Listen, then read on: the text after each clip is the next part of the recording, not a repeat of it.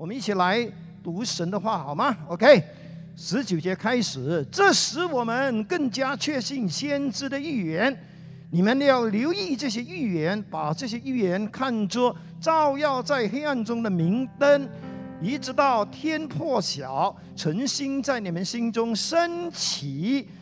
你们首先该知道，圣经上的一切预言都不可随人的诗意解释，哈，因为预言绝非出于人的意思，哈，不是人啊的意念写出来的，都是人受了圣灵的感动。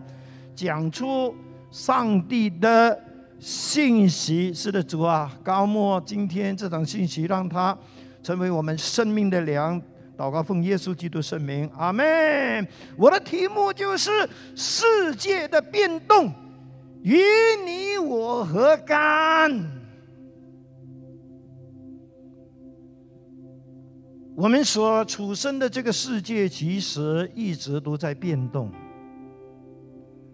无论在科技方面、医学方面，在政治啦、在经济的领域等等等等等等，都一直的在我们知道不知道的情况底下在变动着。但是，特别是在最近这三年的里面，我们的世界突然有一个非。常快速的变动，特别是从二零一九年的新冠肺炎爆发之后，我们都知道，我们整个的世界各方各面各领域都变动了，很多已经不能够。回到原初那个的状况，更糟糕的就是上个星期四的凌晨，俄罗斯的总统普京一声命令底下，正式向乌克兰开战。直到今天为止，战火已经延续了四天，也不知道有多少宝贵的生命是丧失在炮火中。弟兄姐妹，你不要小看这个乌克兰跟乌啊，这个俄俄俄俄罗斯的战争。有新闻记者是这样形容的。他说：“这场真正的爆发是改变世界的一天。”甚至有一些西方领导人说：“这是二战后欧洲最黑暗的一天，是欧洲近八十年来最重大的征战，而且是牵动着整个世界，是整个人类命运的事件。”可能你说：“哎呦，俄罗斯离开我们，哇，真的是太遥远了，与我何干？”如果你认真的去读那些新闻报道，或者是很多这种的呃，就是呃 YouTube 呢，你就发现接下来的。有可能，如果不小心的话，会引爆世界大战。可能下一个战场就是在台湾，sorry 啊，台湾人 sorry，现可能怕的，不然就是以色列，因为俄罗斯跟中国还有伊朗，当他们结盟的时候。什么事情都有可能发生。可能你说：“哎，牧师，你讲这些让我们觉得很害怕嘞。”啊，不是的，我不是在制造恐慌啊，我只是透过今天这场信息的开头，就是告诉你，我们要为乌克兰祷告，因为我们真的不想看到那些宝贵的生命就这样无故的丧失在炮火中。当然，第二方面，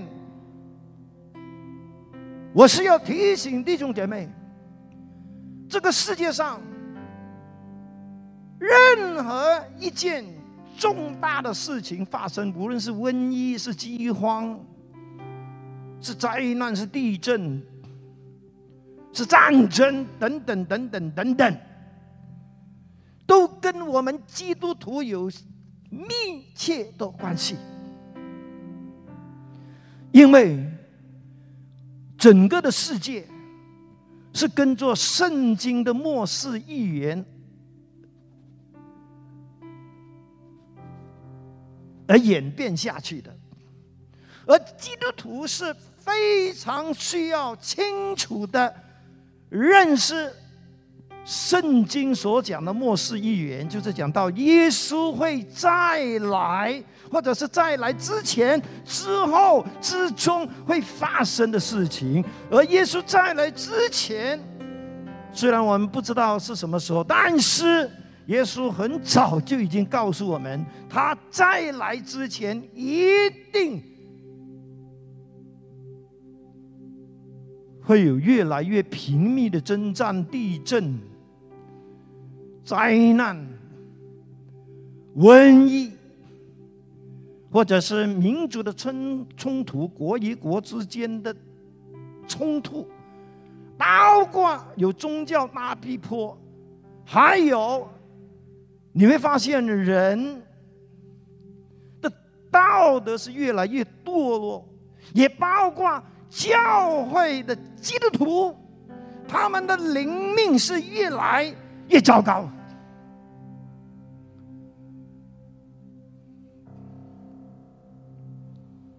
这是与我们有关的事件，我们不能够把它当作是电台新闻，或者是国必点的八卦新闻。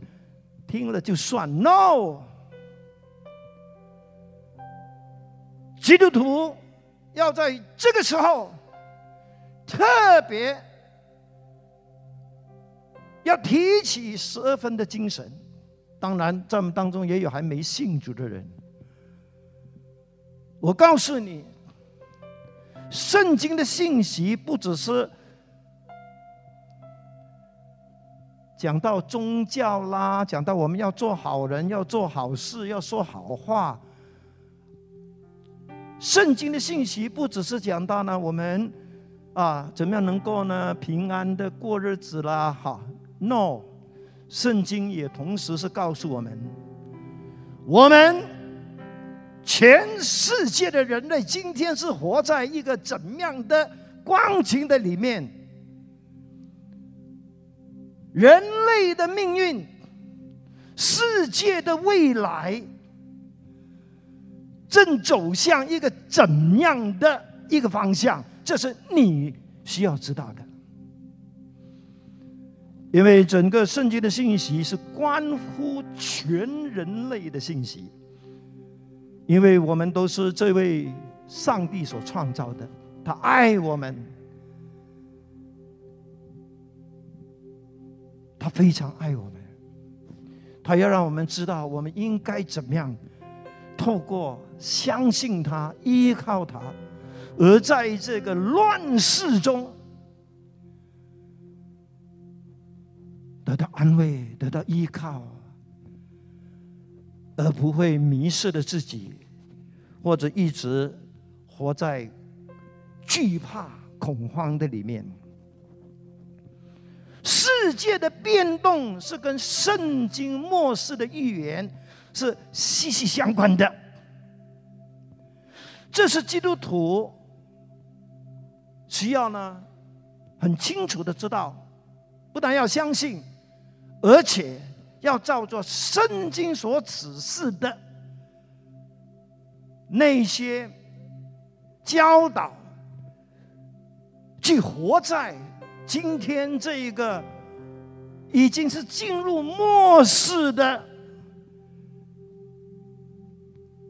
这个的过程的里面，我们要学习认真的去看待圣经，去相信圣经。耶稣给我们的每一句讲到末世的预言，预言就是预早，已经是先告诉我们将会发生的事情。这本圣经之所以会成为书中之书，会成为一本两千多年，无论你怎么样要去消灭它、摧毁它，它仍然屹立不倒的经典。其中一部分就是因为圣经里面所讲的预言，无论是两千年前、五百年前，都已经大部分应验了。可以说是八十五 percent 全部已经应验了，现在只剩下可能大概十多 percent 正等待应验，而这些正等待应验的预言，大部分都是讲到耶稣的再来。耶稣曾经来过，这就是圣诞节的来源。但是耶稣也讲过，他还要。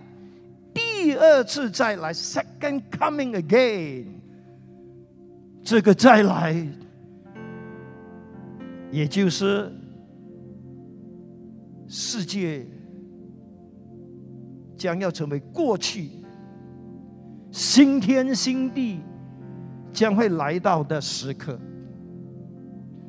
所以，凡有耳听的，都应当听。圣经说：“凡遵守这圣经的预言的人，不单是听过，而且去遵守的人是有福的。愿你成为这个有福的人。”阿门，阿门。耶稣曾经在马太福音二十四章四十二到四十四十四节说什么呢？他说：“所以你们要警醒，因为你们不知道你们的主是哪一天来到。家主若知道几更天有贼来，就必警醒，不容人挖透房屋。这是你们所知道的。所以你们也要预备，因为你们想不到的时候，人子。”就是这位第二次还要再来的耶稣就来了。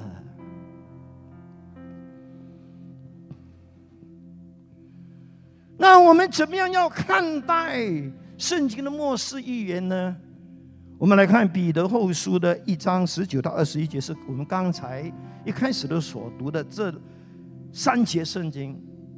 这使我们更加确信先知的预言。先知是谁呢？也就是上帝所差派的，这是传讲神的信息，传讲那些将来会发生那些事件的神的代言人。所有这些先知所说的预言，全部都已经记载在圣经。不可能再改变，不可能再加减。这两千年来完全没有改变，就是等待应验。而说你们要留意这些预言，要留意，不要把它当作是看报纸那样看了就算。要留意，要相信，要遵守。要牢记在心，要按照这些预言的指示，如何的准备好自己。他说：“这些预言要把这些预言看作是照耀在黑暗中的明灯。特别是我们今天是活在一个也不知道明天或者是将来会是怎么样的一个。”一个未来，我们心里面有很多的恐慌，有很多的疑问。我们甚至发现自己好像已经在人生的道路上迷失了自己。但是基督徒你不应该迷失，你不应该慌张，你不应该忧虑，因为上帝老早就透过圣经告诉你，你要去了解圣经的末世预言，因为这个预言就是你在最黑暗的时候将会成为明光照耀你。Amen。无论你是在人生的道路上走在哪一段最黑暗的时刻，你都要相信神的话，就是圣经的预言，就会像黑暗中的明灯，给你勇气，给你信心，给你盼望，给你依靠，给你人生最正确的方向。阿门。一直到天破晓，晨星在你们心中升起。另一个翻译是说呢，只等到天发亮，晨星在你们心里出现的时候，才是好的。为什么讲到晨星？因为晨星就是那些在黑夜里面。等待黎明的人最想看到的一个盼望，因为晨星一出现，就等于黎明来到了。黎明一来的时候，太阳就升起来了，你就不会活在黑暗的里面。这个晨星出现，当然就是指主耶稣了，也可以说是指圣经的预言。所以你需要呢，心里面时常有圣经的话，特别是这个末世预言，成为你心中的晨星。当然后面也讲到呢。我们不能够呢随意的解说圣经里面的预言啊，下一章啊，我们不能够乱乱的按照自己的想法、自己的意思，随意的去解释圣经里面的预言，因为真正来自神的预言，都不是从人的意思来的。而是圣经讲，都是人受了圣灵的感动，说出上帝的信息。它是一个信息，是一个来自上帝的信息，是要带给我们安慰、劝勉和造就的。因此，我们也要很小心。今天，其实，在耶稣那个时代。就已经出现了很多叫假先知、假教师 （false prophet and false teacher）。他们就是乱解圣经的人，他们就是误导人的人，他们就是把人带去荷兰的人，甚至是带去灭亡的人。求神真的恩待我们。我们要非常小心那些自称我是先知，我今天有神的话要告诉你，你要说 stop 集几训，你是先知，没有人可以随便的自称我就是先知，乱乱称自己是先知的人是会冒犯上帝的。因为先知就是上帝所差派的人，说出上帝的信息是很准确的，是必然会发生的，而不是呢乱乱。我我常常讲的考古专家唔系考古专家，考古专家。所以在新堂的小组里面呢，我们不许可。有任何我们不认识的人，在小组里面随便发语言，这是绝对禁止的，因为这是会造成混乱的。所以组长、区长、区牧非常小心的注意，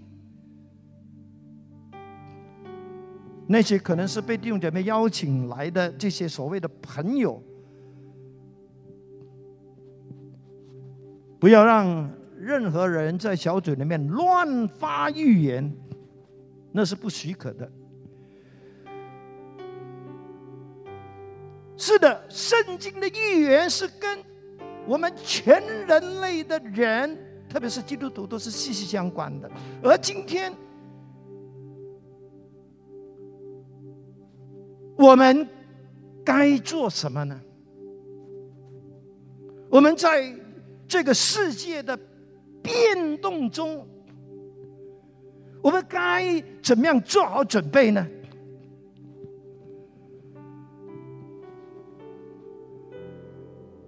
你知道，在圣经里面，主耶稣常常都会吩咐他的门徒一件事，特别是讲到末日的时候，他说：“你们要预备，要像那聪明的童女预备油，等候新郎的来到。”马来福音二十四章四十四节，耶稣。说什么呢？所以你们也要预备，因为你们想不到的时候，人子就来了。不要问我耶稣什么时候来，会不会是二零二三年？No，没有人知道。但是耶稣很清楚的知道，他说：“我来的时候是你们想不到的时候。”不要去猜，不要去问。只是要做一件事情，那个是最重要的，就是做好随时准备这一天会来到的预备。你知道，我们人其实一生中需要做好两个预备，这个是主耶稣告诉我们的。这两个预备是什么呢？第一，就是。我们要预备，突然之间，主会把我们提到空中，与他相遇。这个是圣经里面记载的。第二，我们要预备，突然有一天，我们被主接走。我们就不在这个世界了。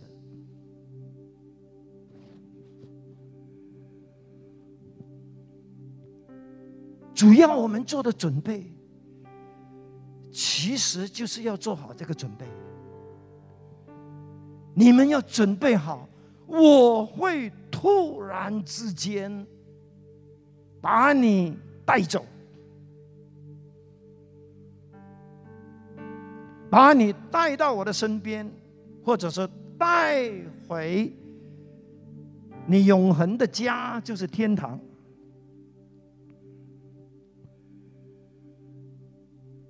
我们要做好怎么样的准备呢？我们来看《哥林多后书》五章九到十节，这是使徒保罗对自己，也是对我们基督徒说的。他说：“所以。”因为我们要做这个准备，所以我们立定心志。这个立定心志的英文是 “make it our goal”，让它成为我们生命中、人生中最终极的目标。让我们一生中，无论我们做什么、去哪里，我们都是朝向这个终极目标。什么目标？无论是住在身体内，就是还没死；或是离开身体，就是已经死掉啦，都要得主的喜悦。可能你会问：“啊，是不是死掉了喽？哎呀，什么事情都烟灰云散呢？啊，还还预备什么东西啊？我都不知道了。啊啊，这是因为你不清楚圣经。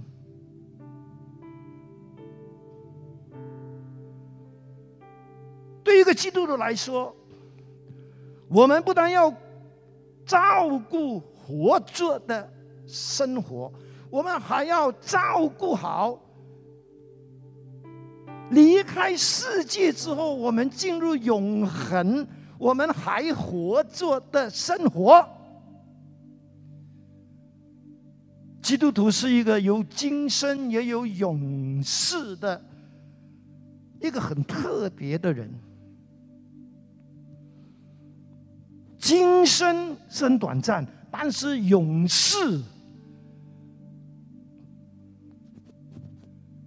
你从今天早上一直算加零零零零零零零零零零零零零零，算到明天早上零零零零零，还是没完没了。永世就是一个无止境的境界，是真实的。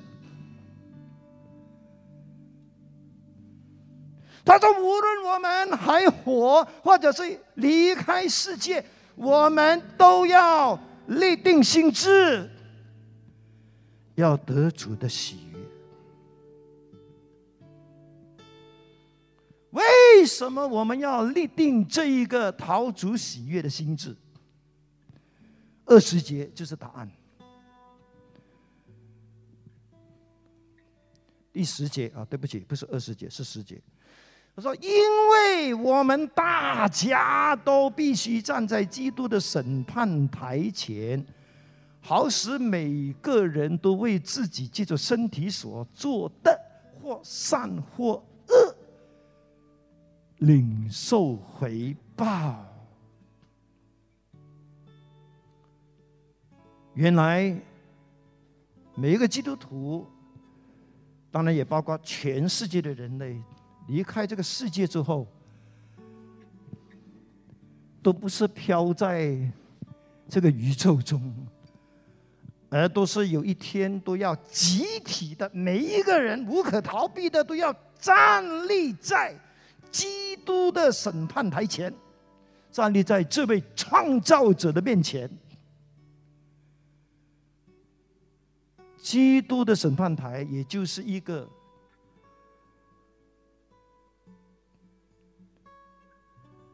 我们的主会为我们总结我们的人生结果，评估我们的人生的一个非常重要的时刻。每一个人都要为自己所做过的，无论是善事恶。都要做出交代，还要领受回报。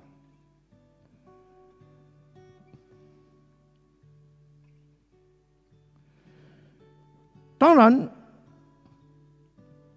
所谓的善与恶，不是我们一般人所想象的，就是啊，只是做好事，不要做坏事。当然，这个也是包括在内，但是呢，它主要的。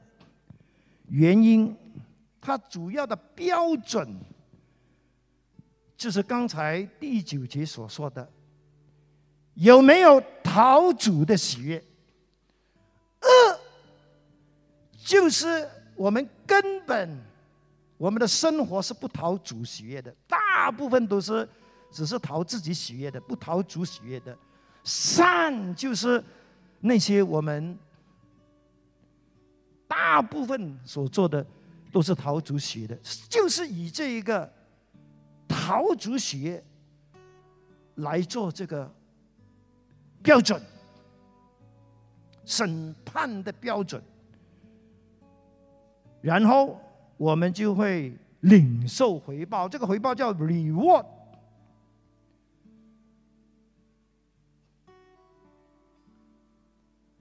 因此。你活着的时候，你是怎么样生活？特别是你是基督徒，你是怎么样生活？不是你说了算，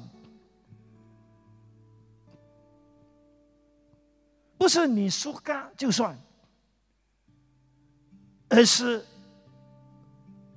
我们有没有想到，我做这个事情是否是陶主喜悦的？这些不只是你活着的时候。你自己本身会因为你愿意逃出喜悦而得到祝福，得到上帝的祝福，也包括你进到永恒的时候。请你记得，我们在永恒里面呢，不是只是去天堂那么简单。其实它第一关就是你要经过这个审判台。然后才决定你在永恒里面，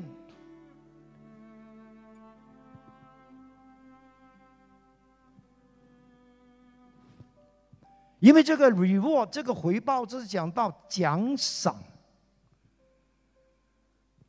如果你真的是很愿意逃主喜的，我很相信你在将来要得到的回报，那个奖赏是又多又大的。是大到你会跪在主的面前说：“主，我是何何能何德的人？哇，你竟然给我那么大的奖赏！但是还有另外一批人是在那边捶胸捶肺的。哦，主，我非常后悔。我以为基督徒就是只是坐在礼拜堂里面说阿门的人。”然后就是我要苏嘎怎么样就苏嘎怎么样过活的人。祷告上帝今天光照我们，让我们知道说：哦，原来其实我们是非常蒙福的，有很多的祝福，上帝已经早已经为我们预备了，只是等待我们愿不愿意。去讨他的喜悦，以致这些天上的祝福就追随着我们。哈利路亚！所以你不要认为说：“哎呦，讨主喜悦是很吃亏的事情。”绝对不会。跟旁边人说是绝对赚到，是大赚。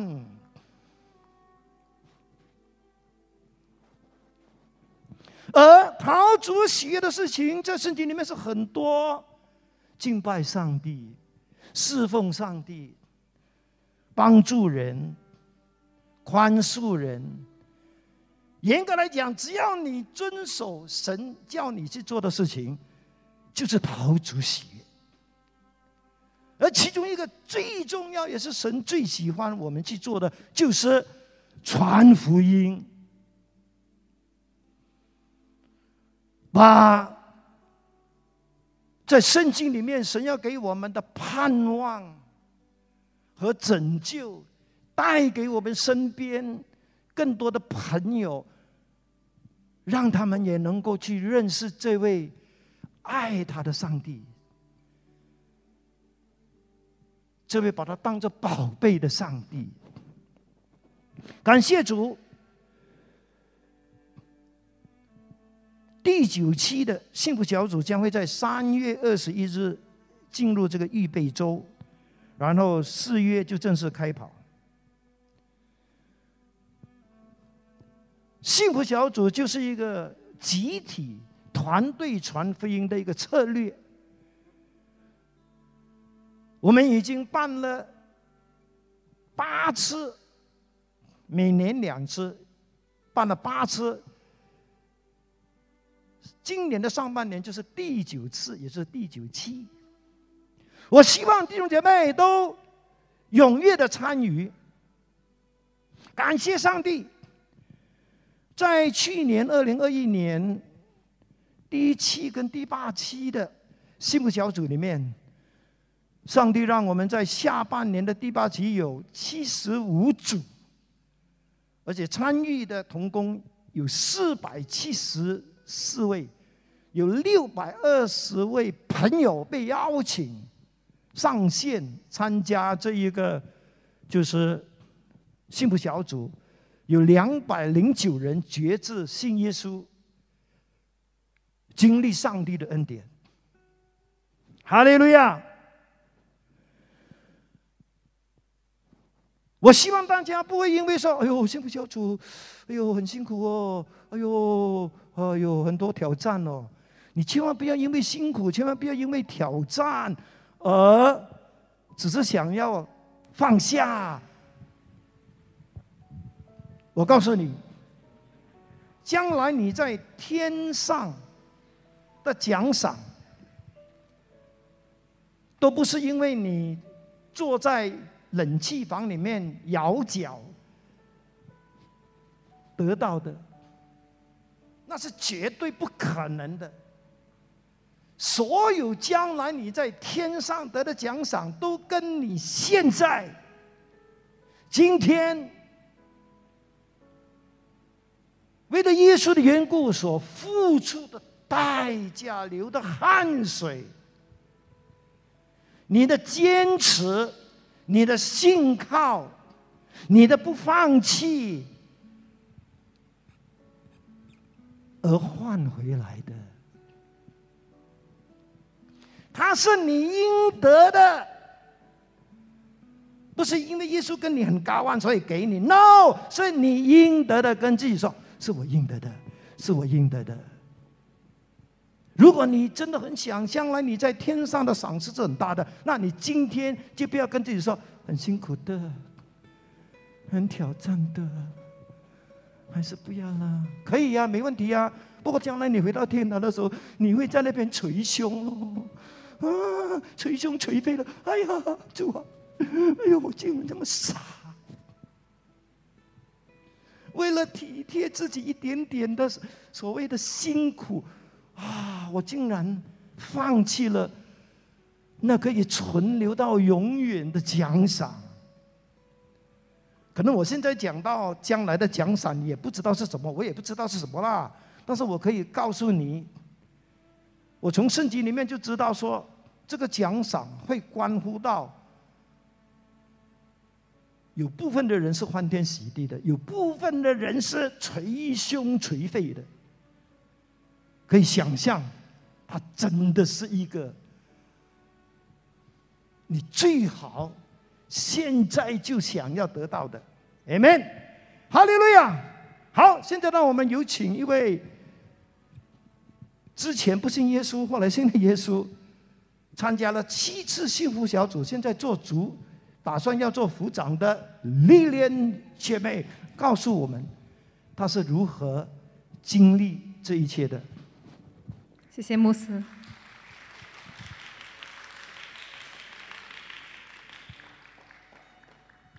大家好，我是李莲，呃，来自大马 Mega One 的小组，之前是实习者，说刚刚被提升为副长，呃，副组长。OK，今年是我第七次参加幸福小组，所以第一次当副长，其中有三次是实体幸福小组，而另外四次是在线上的。而我参加幸福小组的第一次是以 best 的身份参加，所以当时当时还不是基督徒的我，在幸福小组的感觉就是，哇，很拍摄嘞，因为玩游戏要跟好多人互动，又要唱歌，又要分享等等，感觉超尴尬的。毕竟生活中没有这样的活动，尽管这样，我还是继续参与幸福小组，因为觉得跟我之前的信仰不一样。我想要尝试相信这位神，所以在幸福小组决定相信耶稣。以前我习惯自哀自怜，不喜不开心的时候，呃，只会独自面对和承受。但自从在幸福小组，我知道自己竟然是一直被天父爱着的，心里有种无数的无法形容的幸福感，还和喜乐。我也发现幸福小组有一群可以跟我分享、分担压力和挑战，我可以跟他们分享生活点滴的朋友，就好像家人一样。我身边的朋友甚至问我：“你每天都那么开心、无忧无虑的，是怎么办到的？”其实我不是没有忧虑，而是在耶稣里，我找到了出路。我可以不用自己扛。因为有同伴陪伴，更知道神的爱大过我的忧虑。因为上帝的爱和拯救，我信主几个月后就成为了幸福童工。其实无论是当副长或是当童工，都有一定的挑战。对我来说，最大的挑战是，当我向身边的朋友做出邀请时，被拒绝或者是被放鸽子的时候，一开始真的非常伤心和沮丧。但是每次被拒绝时，我就会想起当初自己。同样拒绝朋友的邀请，如今却成为爱神的人的一个画面。这一个的画面提醒我不要放弃邀请。虽然被拒绝或被放鸽子无数次，但我仍然相信，当我把这一个福音的种子交到那一个人的手中时，我坚信总有一天一定会发芽的。因这疫情的关系，从事美容销售行业的我，被居家工作。工资比以前少很多，但工作量却多了好几倍。为了应付生活开销，我试着找着看看有什么 part time 可以做，能够赚多一些的生活费。但因为工作量增多，加上要预留时间参加幸福小组和教会线上的活动，我放弃了做 part time。在那段时间，我白天在 Zoom 工作。每周三到四个的晚上，则在 Zoom 参与线上小组、领袖小组、培训小组、啊培训课程，还有幸福小组等等。虽然有时会很累，也会有压力，可是还是要继续，因为我要帮助我自己不偏离神的话，避免自己懒惰、冷淡、退后。即使在过程中只是学到一句的话而已，我也要坚持。虽然觉得时间不够用，但越想要放弃，我就要越抓住神，越要做幸福小组，才不会在问题越中越陷越深，更有机会充电，经历身心灵的更新。在幸福小组当工呃同工期间，因为收入减少，我怕自己没有足够的这一个呃金钱来付我的生活费，还有十一奉献。但还是选择出粮的时候，第一时间就给十一奉献，之后才给其余的债务和生活费。出乎意料的是，我的薪水既然是足够应付我生活所有的开支。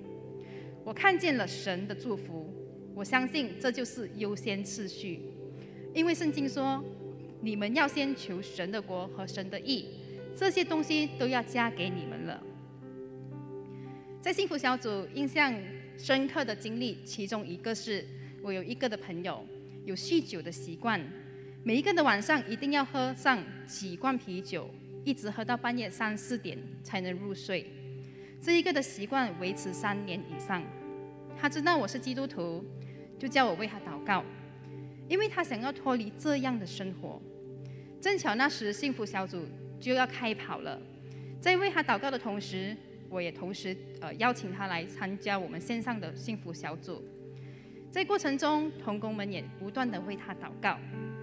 有一次在幸福小组中，他分享自己隔离的两个星期期间，其实有很多的方法可以买到烟和酒，但是他竟然没有这样做，更没有靠酒精和香烟就睡着，不再是天亮了才入眠。他说：“是童工们的祷告帮助了他，直到今天，他再也没有靠酒精和香烟入眠。感谢神，因为经历到上帝的奇妙，他在幸福小组决志相信耶稣。感谢神拣选了我成为幸福小组的一份子，也因为神的拣选，让我更体会传福音的价值。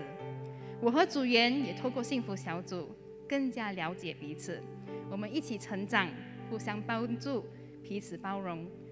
虽然有挑战，仍然可以喜乐的同心合意，完成每一次的幸福小组。幸福小组虽然有挑战，但是神所托付给我们的使命，他一定有办法帮助我们完成任务。所以，喜庆堂的家人们，你是被拣选的。当你愿意勇敢的成为传福音的幸福战士时，你要相信神的祝福就要临到你，神的神就是要透过你去祝福你身边每一个的人，让我们一起幸福做门徒，快乐传福音吧。谢谢。好，谢谢历练姐妹，上帝祝福你。请大家再给我一点时间，忍耐一下，因为下面的才是真正重要的。你是绝对不会后悔再忍耐多几分钟。哈利路亚！当然感谢我们的历练姐妹，她让我们知道说呢，哦，她开始是一个非信徒，后来成为信徒。感恩他今天成为幸福小组的童工，也感谢神。虽然啊，幸福小组充满挑战，但是神依然的赐福他的工作、他的经济呀。特别是谢谢他哈，就是呢带领了他的朋友经历神的大能，他的生命真的是鼓励我们不要放弃，不要怕失败，信靠神，加油。继续做幸福小组，Amen，哈利路亚。是的，世界的变动跟你有什么关系呢？肯定，它是跟圣经末世预言是息息相关的。我想请问，你相信圣经的末世预言吗？你过去曾经相信？今天仍然相信吗？请问你这个相信是否有用行动去证明你相信呢？还有，你已经做好准备，主突然把你从世界中接走这件事吗？如果你还没准备，求主帮助你。请你记得，世界的变动正在提醒我们基督徒都要做好准备。我们的准备就是陶主的喜悦，用陶主喜悦成为我们终身的目标。你渴慕将来在天上的奖赏是又多又大吗？你为了这一个奖赏，是否愿意在活着的时候加把劲，多付出一点代价呢？哈利路亚！是的，我们需要做好准备。特别是我们需要投入传福音的行列，我会做出四样的呼召哈，就是第一呢，就是呼召基督徒，你是否愿意一生过陶主喜悦的生活？如果你愿意的话，你现在在你的座位或者是在线上，你跟主说：“主啊，我愿意。”帮助我，保守我，我一生都讨你的喜悦。好，第二，你是否已经准备好主突然的再来？如果你已经准备好了，你对主说：“主啊，感谢你，因为你一直提醒我，我要做好准备。我已经准备好了。” I am ready。你献上感恩，求主继续的保守。但是你还没做好准备呢，你今天就赶快对主说：“主啊，再宽容我，再给我一点时间，我愿意做好准备。”你祷告吧，主啊，是的。帮助这些弟兄姐妹，让他们快马加鞭，迎头赶上。哈利路亚。第三，你是否愿意成为三月份将会开跑的幸福小组的童工？没有呢？如果你愿意的，你说主啊，我在这里，差遣我，用我，高牧我，因为我知道这是你最在意的事情，这是最讨你喜悦的事情。我在这里，我愿意，我愿意。如果你说我不愿意，你说主啊，怜悯我，这个罪人，赦免我，帮助我。我能够真正的体会你的心意。最后，我们来为第九期的幸福小组来做祝福祷告，阿门。因为这是一个非常伟大的一个拯救灵魂，一个把盼望带给人群啊，让他们能够经历上帝的恩典和祝福的。一个非常重要的举动。当然，今天在我们当中啊，或者在线上，也许有还没信主的朋友，你听了这个信息，你说黄牧师为我祷告，我也要信耶稣，我相信，我要相信耶稣。有没有这样的人？如果有的话，请你在你的座位上呀，跟着我用荧幕这一个绝志祷告哈，这个祷告哈，来对耶稣。做出这个回应，阿门。如果你愿意的话，请你就照着这些的祷告词，对上帝发出这一个的回应。预备，天父上帝，谢谢你，因为爱我，才把主耶稣为我的罪死在十字架上，并且从死里复活。我承认。我是个罪人，愿意接受主耶稣基督成为我的救主和生命的主。求你赦免我的罪，并让我得到永生，成为神的儿女。求你向我的灵吹气，好让我的灵复活，帮助我透过祷告和遵循你的圣经教导，经历圣灵的恩高的帮助。和生命的改变、成长，祷告，奉靠主耶稣基督的名，阿门。无论你在线上、在现场做的这个祷告，恭喜你，你已经是基督徒。但是基督徒不只是做祷告就毕业哈，还有很多圣经真理你需要。更多的去了解的，所以我鼓励你把你的名字啊、你的电话号码留在我们所提供的这一个啊二维码这个 Q R code，以致呢我们可以根据这一个的啊就是呃这个的呃呃回应呢啊去联络你，帮助你具体的去经历上帝的啊奇妙哈。如果你没有这个 Q R code，很可能呢你等一下呢可以在。啊，外面呢就是呃，跟这些接待员询问一下哈。哈利路亚，来，我们来为第九期的幸福小组来祝福祷告。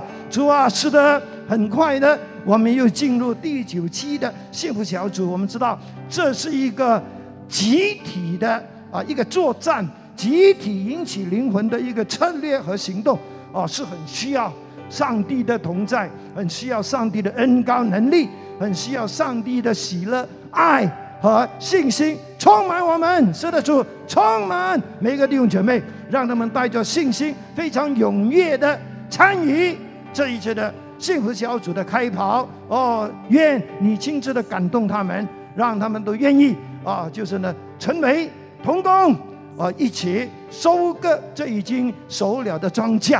哦，主啊，是的，你向我们吹气，祷告。奉主耶稣基督的圣名，阿门。